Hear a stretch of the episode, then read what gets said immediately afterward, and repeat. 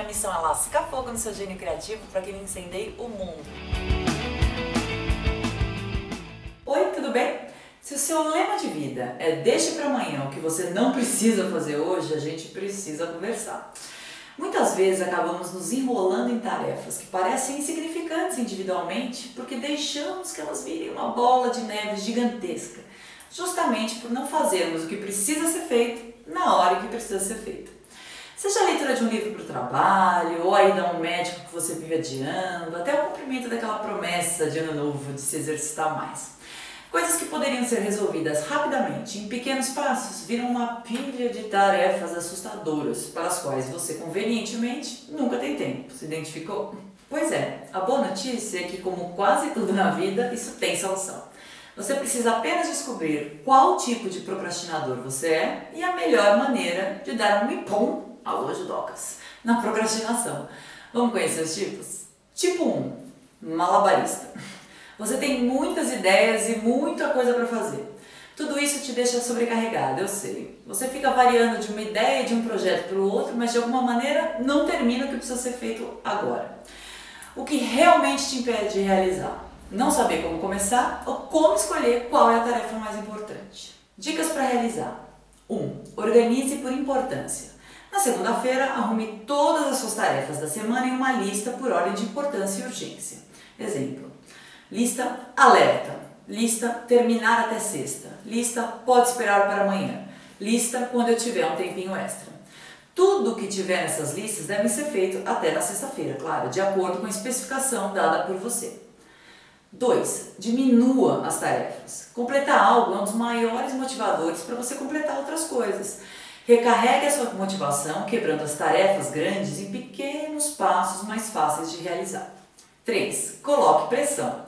Na lista item online alerta, em uma coluna logo ao lado, crie consequências reais para cada tarefa não finalizada. Você deu um castigo.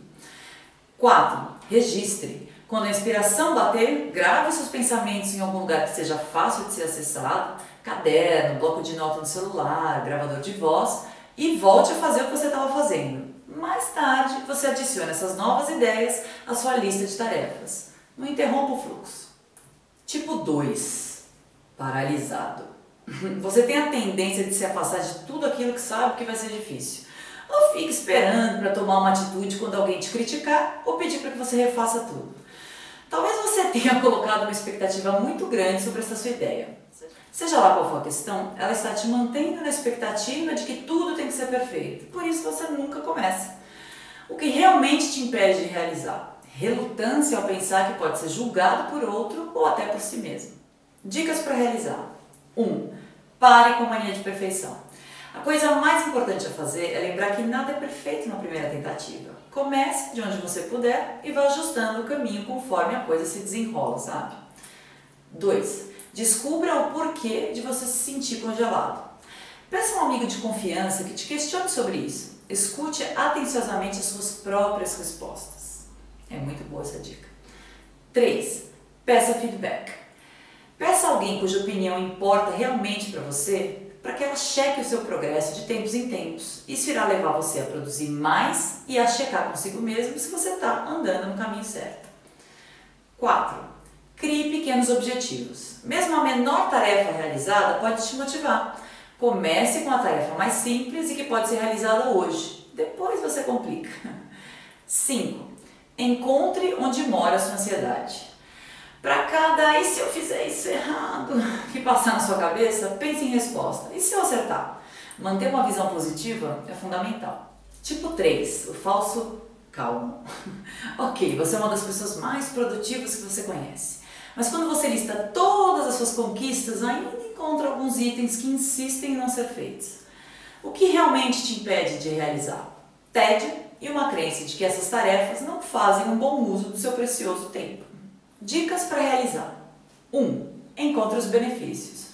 Faça uma lista com as tarefas que você tem que fazer, mas que não são tão empolgantes. Na coluna da esquerda, escreva as vantagens de você começar agora. Na coluna da direita, descreva as consequências em deixá-las para depois. Fixe essa lista em um lugar bem visível. 2. Peça ajuda. Encontre alguém que possa realizar tarefas por você. Delegue, sabe?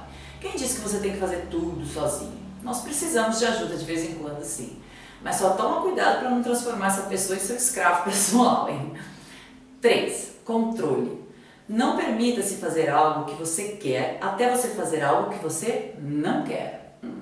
4. Comprometa-se. Reclame, reflita. Comprometa-se a fazer alguma coisa, reclame o quanto que você quiser, contanto que você faça o que tem que ser feito. Com a tarefa completada, compare como você se sente agora, que está tudo lindo e maravilhoso, e como se sentia antes de começar. Pronto, agora você não tem mais desculpas, hein? Toda vez que o palavrão da procrastinação der as caras aí, você já pode ensinar para ele uma boa lição. Espero que você tenha gostado desse papo aqui hoje. Eu te convido também a conhecer o meu novo site, Incendeie Seu Gênio Criativo. Eu montei uma oficina 100% online e gratuita que vai te ensinar a despertar, alimentar e libertar seu gênio criativo para o mundo. Vem pegar fogo comigo. Beijos e a gente se vê por aí.